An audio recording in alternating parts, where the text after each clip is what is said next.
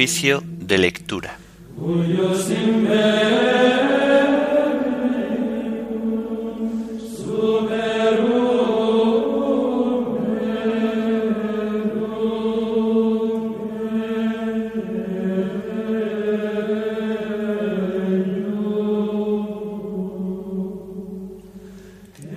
Himno Dame tu mano, María.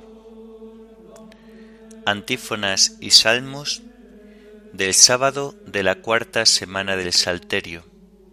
Lecturas y oración final del sábado de la cuarta semana del tiempo de Cuaresma.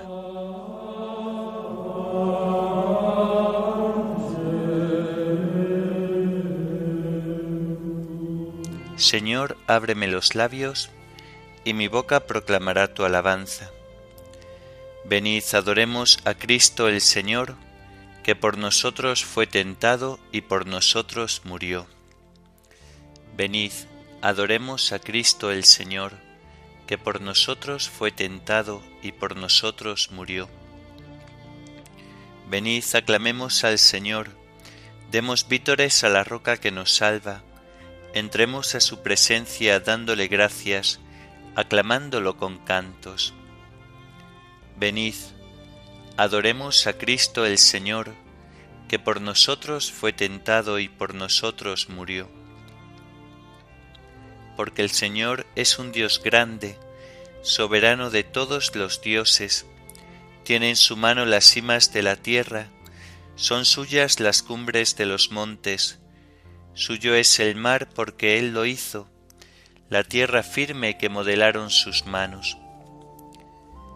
Venid, adoremos a Cristo el Señor, que por nosotros fue tentado y por nosotros murió. Entrad, postrémonos por tierra, bendiciendo al Señor Creador nuestro, porque Él es nuestro Dios y nosotros su pueblo, el rebaño que Él guía. Venid, adoremos a Cristo el Señor, que por nosotros fue tentado y por nosotros murió. Ojalá escuchéis hoy su voz, no endurezcáis el corazón como en Meribá, como el día de Masá en el desierto, cuando vuestros padres me pusieron a prueba y me tentaron aunque habían visto mis obras. Venid, adoremos a Cristo el Señor, que por nosotros fue tentado y por nosotros murió. Durante cuarenta años aquella generación me asqueó y dije, es un pueblo de corazón extraviado que no reconoce mi camino. Por eso he jurado en mi cólera que no entrarán en mi descanso. Venid, adoremos a Cristo el Señor, que por nosotros fue tentado y por nosotros murió. Gloria al Padre y al Hijo y al Espíritu Santo, como era en el principio, ahora y siempre, por los siglos de los siglos. Amén. Venid, adoremos a Cristo el Señor, que por nosotros fue tentado y por nosotros murió.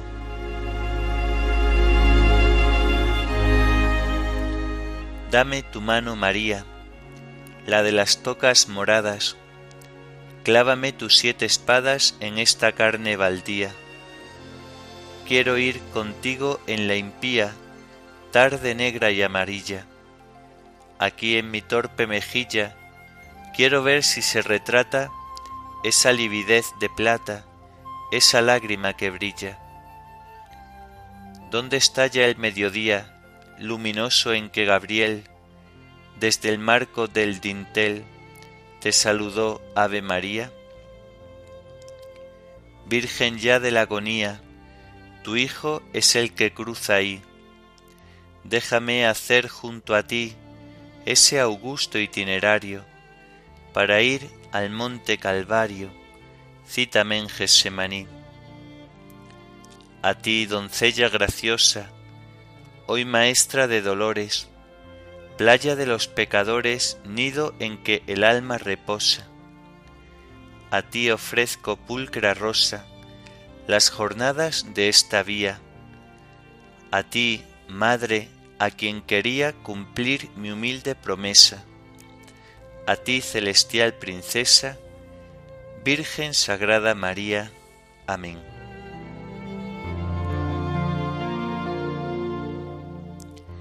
El Señor los rescató de la opresión. Qué rebeldes fueron en el desierto, enojando a Dios en la estepa. Volvían a tentar a Dios, a irritar al Santo de Israel, sin acordarse de aquella mano que un día los rescató de la opresión. Cuando hizo prodigios en Egipto, portentos en el campo de Soán, cuando convirtió en sangre los canales y los arroyos para que no bebieran, cuando les mandó tábanos que les picasen y ranas que los hostigasen, cuando entregó a la langosta sus cosechas y al saltamontes el fruto de sus sudores, cuando aplastó con granizo sus viñedos y con escarcha sus higueras, cuando entregó sus ganados al pedrisco y al rayo sus rebaños, cuando lanzó contra ellos el incendio de su ira, su cólera, su furor, su indignación, y despachando a los siniestros mensajeros, dio curso libre a su ira. No los salvó de la muerte, entregó sus vidas a la peste. Cuando hirió a los primogénitos de Egipto, a las primicias de la virilidad en las tiendas de Cam. Gloria al Padre y al Hijo y al Espíritu Santo, como era en el principio, ahora y siempre, por los siglos de los siglos. Amén. El Señor los rescató de la opresión.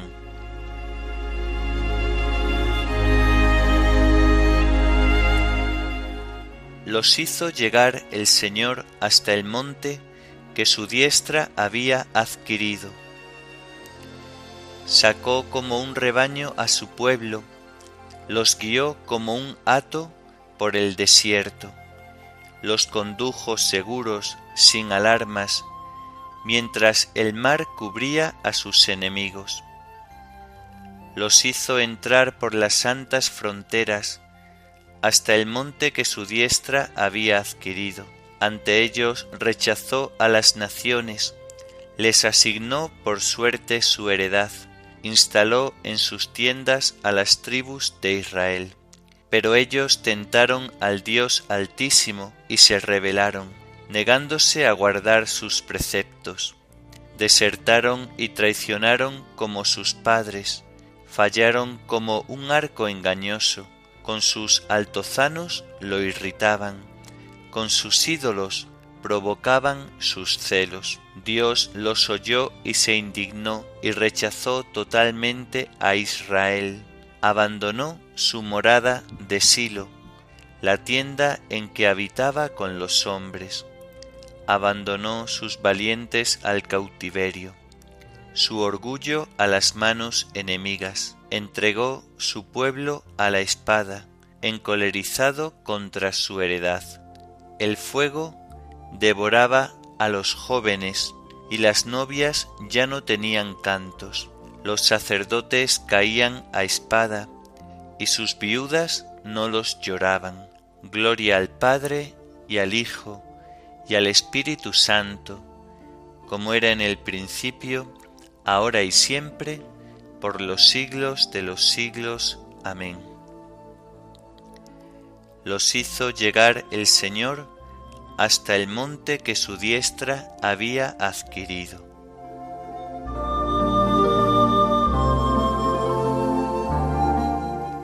Escogió a la tribu de Judá, y eligió a David su siervo, para pastorear a Israel su heredad. Pero el Señor se despertó como de un sueño, como un soldado vencido por el vino. Hirió al enemigo en la espalda, infligiéndole una derrota perdurable. Repudió las tiendas de José, no escogió la tribu de Efraín, escogió la tribu de Judá y el monte Sión su preferido. Construyó su santuario como el cielo, como a la tierra lo cimentó para siempre. Escogió a David su siervo, lo sacó de los apriscos del rebaño, de andar tras las ovejas. Lo llevó a pastorear a su pueblo, Jacob, a Israel su heredad. Los pastoreó con corazón íntegro, los guiaba con mano inteligente. Gloria al Padre y al Hijo y al Espíritu Santo, como era en el principio, ahora y siempre, por los siglos de los siglos. Amén. Escogió a la tribu de Judá, y eligió a David su siervo, para pastorear a Israel su heredad.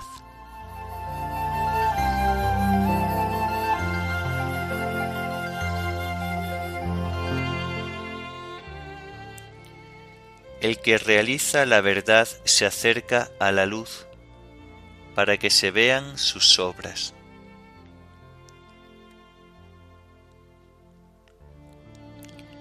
Del libro de los números. En aquellos días, la comunidad entera de los israelitas llegó al desierto de Sin el mes primero, y el pueblo se instaló en Cadés. Allí murió María y allí la enterraron. Faltó agua al pueblo y se amotinaron contra Moisés y Aarón. El pueblo riñó con Moisés diciendo, Ojalá hubiéramos muerto como nuestros hermanos delante del Señor.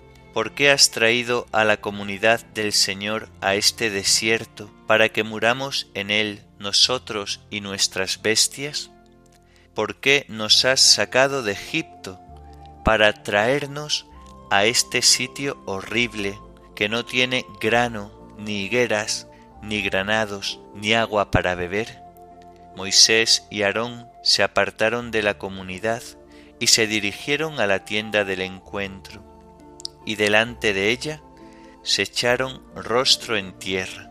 La gloria del Señor se les apareció, y el Señor dijo a Moisés, Coge el bastón, reúne la asamblea, tú con tu hermano Aarón, y en presencia de ellos, ordenad a la roca que dé agua. Sacarás agua de la roca para darles de beber a ellos y a sus bestias. Moisés retiró la vara de la presencia del Señor como se lo mandaba. Ayudado de Aarón, reunió la asamblea delante de la roca y les dijo, Escuchad, rebeldes, ¿creéis que podemos sacaros agua de esta roca? Moisés alzó la mano y golpeó la roca con el bastón dos veces, y brotó agua tan abundantemente que bebió toda la gente y las bestias. El Señor dijo a Moisés y a Aarón, por no haberme creído, por no haber reconocido mi santidad en presencia de los israelitas, no haréis entrar a esta comunidad en la tierra que les voy a dar. Esta es la fuente de Meribá, donde los israelitas disputaron con el Señor, y él les mostró su santidad. Desde el monte Or se encaminaron hacia el mar Rojo, rodeando el territorio de Edom. El pueblo estaba extenuado del camino y habló contra Dios y contra Moisés. ¿Por qué nos has sacado de Egipto para morir en el desierto? No tenemos ni pan ni agua y nos da náusea ese pan sin cuerpo. El Señor envió contra el pueblo serpientes venenosas que los mordían y murieron muchos israelitas. Entonces el pueblo acudió a Moisés diciendo, Hemos pecado hablando contra el Señor y contra ti. Reza al Señor para que aparte de nosotros las serpientes. Moisés rezó al Señor por el pueblo y el Señor le respondió, Haz una serpiente venenosa y colócala en un estandarte. Los mordidos de serpientes quedarán sanos al mirarla. Moisés hizo una serpiente de bronce y la colocó en un estandarte.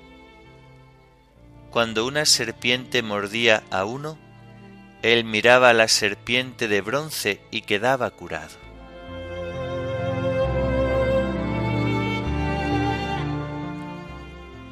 Lo mismo que Moisés elevó la serpiente en el desierto, así tiene que ser elevado el Hijo del Hombre, para que todo el que cree en él tenga vida eterna. Lo mismo que Moisés elevó la serpiente en el desierto, así tiene que ser elevado el Hijo del Hombre, para que todo el que cree en él tenga vida eterna. Dios no mandó a su Hijo al mundo para juzgar al mundo, sino para que el mundo se salve por él, para que todo el que cree en él tenga vida eterna.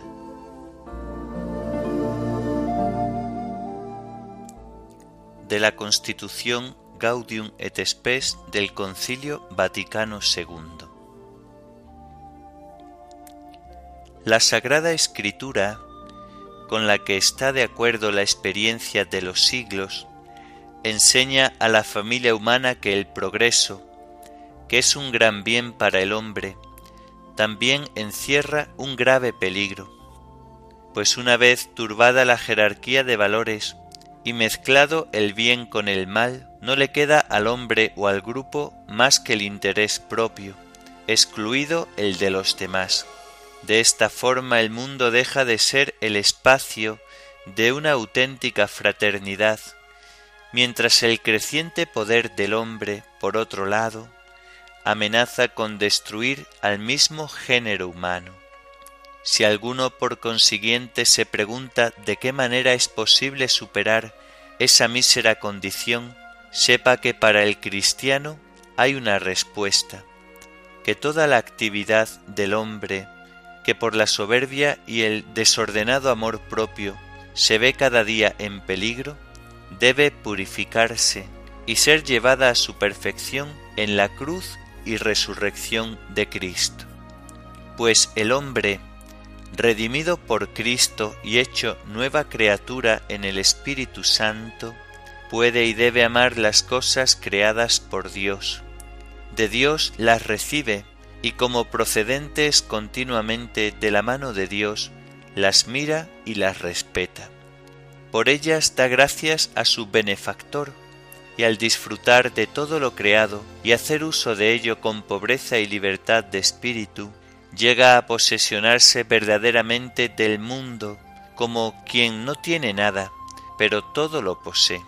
Todo es vuestro, vosotros de Cristo y Cristo de Dios la palabra de Dios, por quien todo ha sido hecho, que se hizo a sí mismo carne y acampó en la tierra de los hombres, penetró como hombre perfecto en la historia del mundo, tomándola en sí y recapitulándola. Él es quien nos revela que Dios es amor y al mismo tiempo nos enseña que la ley fundamental de la perfección humana y por consiguiente de la transformación del mundo es el mandamiento nuevo del amor. En consecuencia, a quienes creen en el amor divino, les asegura que el camino del amor está abierto para el hombre y que el esfuerzo por restaurar una fraternidad universal no es una utopía. Les advierte al mismo tiempo que esta caridad no se ha de poner solamente en la realización de grandes cosas, sino y principalmente en las circunstancias ordinarias de la vida. Al admitir la muerte por todos nosotros pecadores, nos enseña con su ejemplo que hemos de llevar también la cruz, que la carne y el mundo cargan sobre los hombros de quienes buscan la paz y la justicia. Constituido Señor por su resurrección, Cristo, a quien se ha dado todo poder en el cielo y en la tierra, obra ya en los corazones de los hombres por la virtud de su Espíritu no sólo excitando en ellos la sed de la vida futura, sino animando, purificando y robusteciendo a sí mismo los generosos deseos con que la familia humana se esfuerza por humanizar su propia vida y someter toda la tierra a este fin. Pero son diversos los dones del Espíritu, mientras a unos los llama para que den abierto testimonio con su deseo de la patria celeste y lo conserven vivo en la familia humana, a otros los llama para que se entreguen con un servicio terreno a los hombres, preparando así con este ministerio la materia del reino celeste. A todos, sin embargo, los libera para que, abnegado el amor propio y empleado todo el esfuerzo terreno en la vida humana, dilaten su preocupación hacia los tiempos futuros, cuando la humanidad entera llegará a ser una oblación acepta a Dios. Cristo murió por todos para que los que viven ya no vivan para sí, sino para el que murió y resucitó por ellos.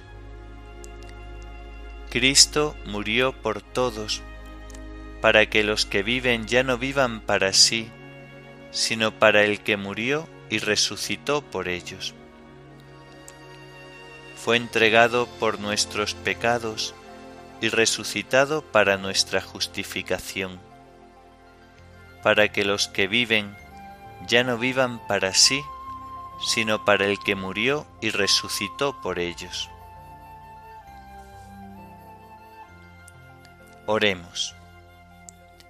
Que tu amor y tu misericordia dirijan nuestros corazones, Señor, ya que sin tu ayuda no podemos complacerte. Por nuestro Señor Jesucristo, tu Hijo, que vive y reina contigo en la unidad del Espíritu Santo, y es Dios por los siglos de los siglos. Amén. Bendigamos al Señor, demos gracias a Dios.